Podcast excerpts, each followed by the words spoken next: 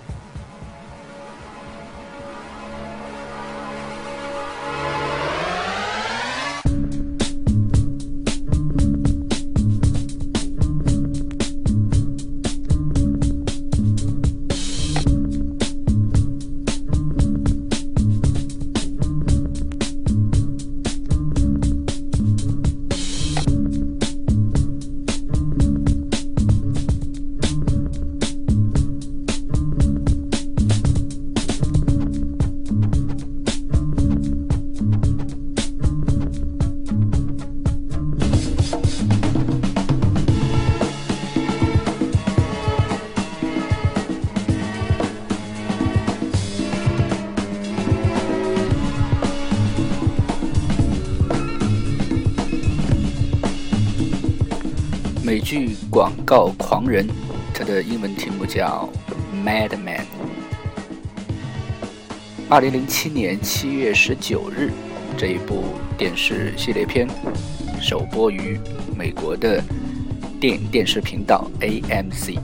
这是一个由狮门公司制作的系列电视剧，在二零一三年的四月七日，《广告狂人》又续订了第六季。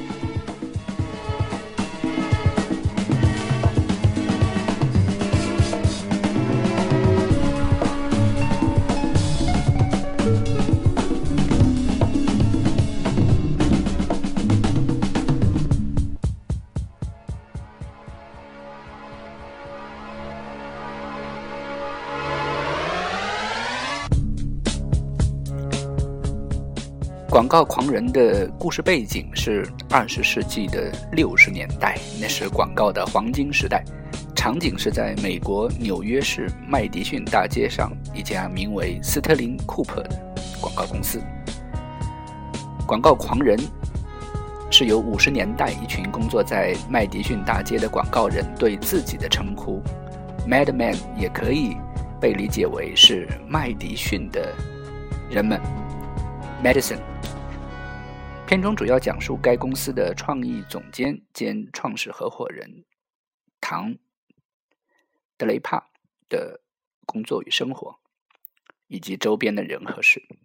这部电视剧反映了美国六十年代的社会风貌和社会变迁。此剧一经播出就广受好评。更赢得诸多奖项，包括十五个艾美奖和四个金球奖。这也是美国仅有的两个基本频道电视剧获得艾美奖的最佳电视剧。二零一三年，《电视指南》杂志将这部电视剧评为有史以来最伟大的六十部电视剧的第六位。所有看过这部美剧的观众都会对。第一季第一集，这部叫做《烟雾迷蒙了你的眼》的首播集印象非常深刻。在这一集里面，创意总监想到了通过用烟草制作的过程中的一个词 “toast” 作为他们的 slogan，因为当时烟草已经被证明是对人们身体有害的，这也为整个电视剧奠定了一个基调。我认为就是一群无意的。不是无情啊，但类似无情无义、无情无义的高智商、高智慧的商业人士，在这样的一个基调中，我们会看到，为了赢得烟草的客户，创意人可以想方设法的让客户信任他们的文案，信任他们的广告策划，并且把这一个理念。推销给消费者，所以烟草是否有害，并不是广告人所关注的。他们关注的是如何帮助广告主打开销路。在那集里面，Don 展示了他的广告的才华。我相信这一集很多学广告的学生们都从老师那里看过这一集的很多的内容。我相信。这也是这部电视剧中适合广告学学生看的为数不多的几个亮点。另一个亮点就是在柯达公司的那个旋转转盘的幻灯片那一集里面。我做这期节目是因为昨天我在给几个已经毕业的学生在他们的论文指导群里面聊天的时候，他们说他们又要去见客户了，他们都在不同的广告公司工作。我说你们去以前自动脑补一下。唐做的柯达幻灯片的那一集的故事，于是我想到了，也许我可以来做这样的一期节目，关于广告狂人。在狂人的每一集最后，都是一首六十年代的歌曲。我们现在听到的就是 Early in the Morning。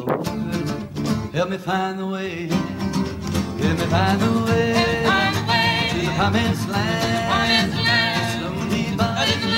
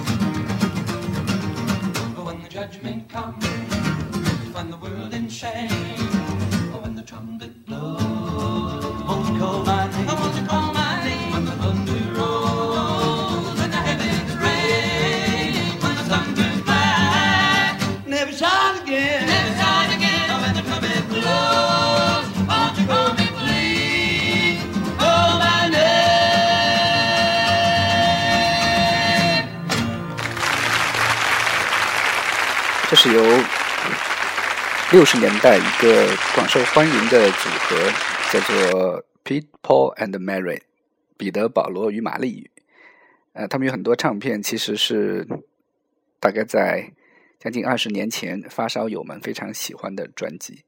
这部电视剧的每一集的最后都是一首六十年代的歌曲，非常有意思。其中有一集他们用了 Beatles 的作品，要知道 Beatles 的作品很少在。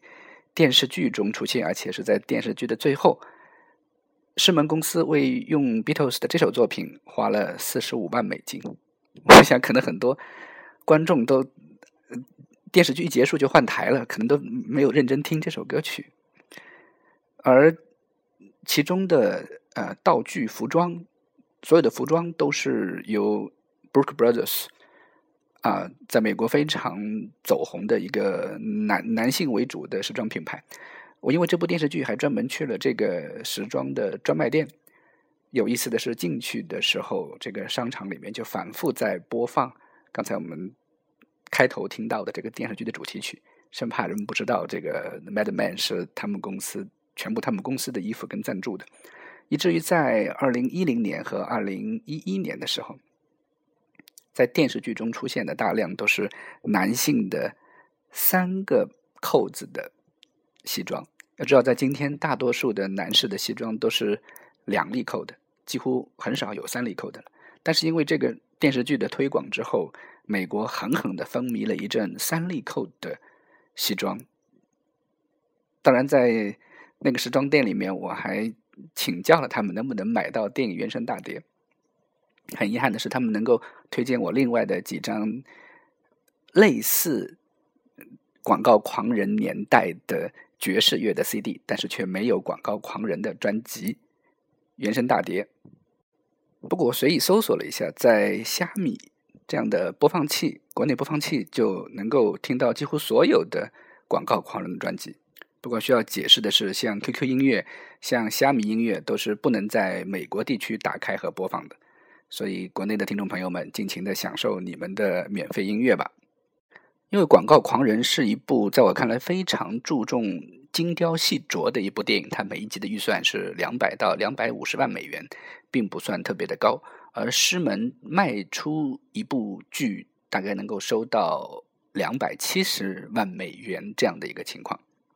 这部戏的编剧叫马修·维纳，他当时是担任电视剧《贝克尔》的特约撰稿人。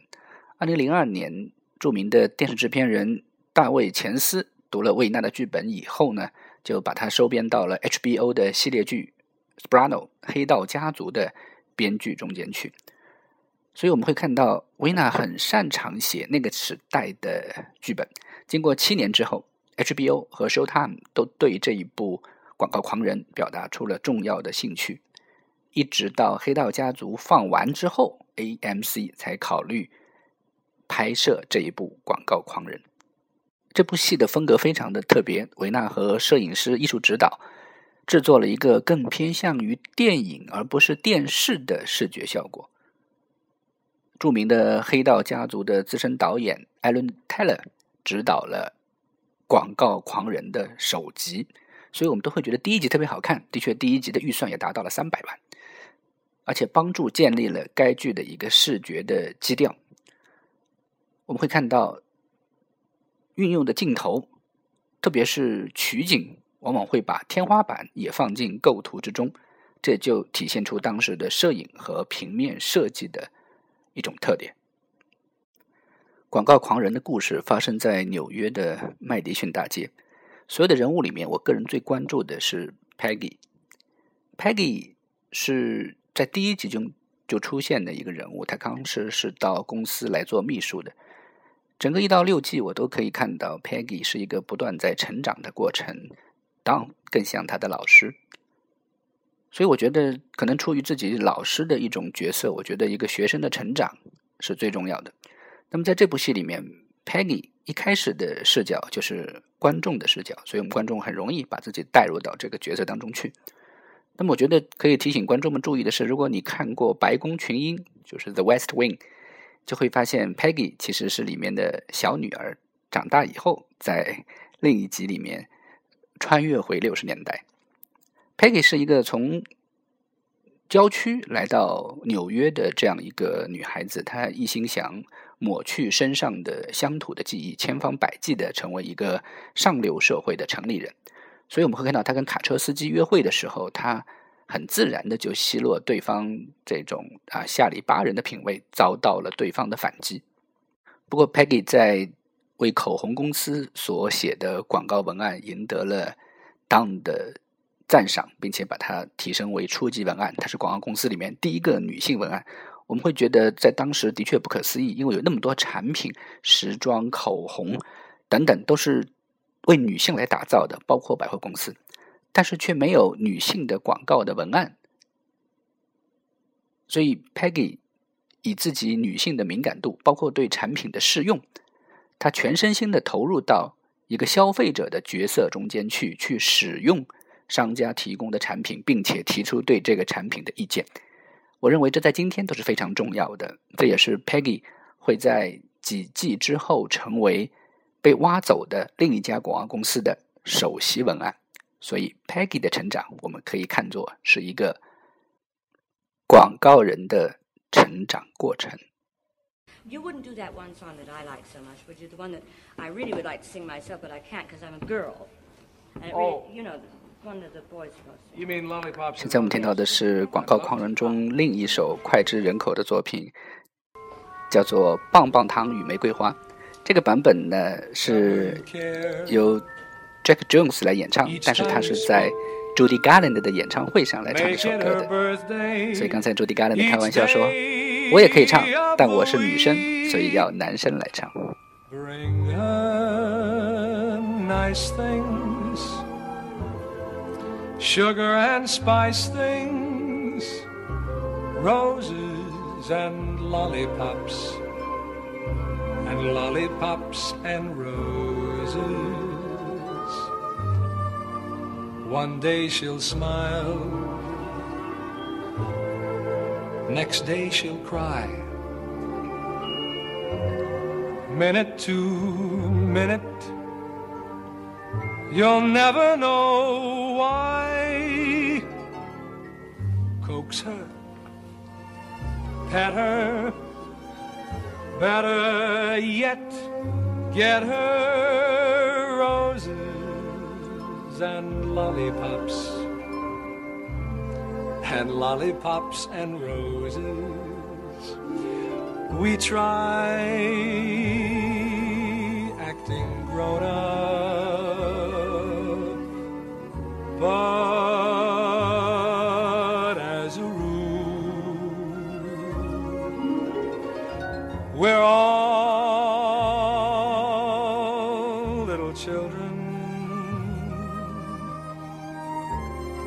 fresh from school. So carry her books. That's how it starts. Fourteen or forty, they're kids in their hearts.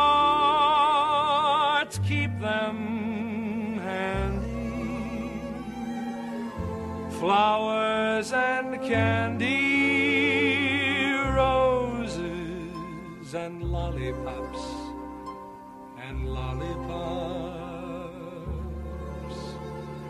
and roses.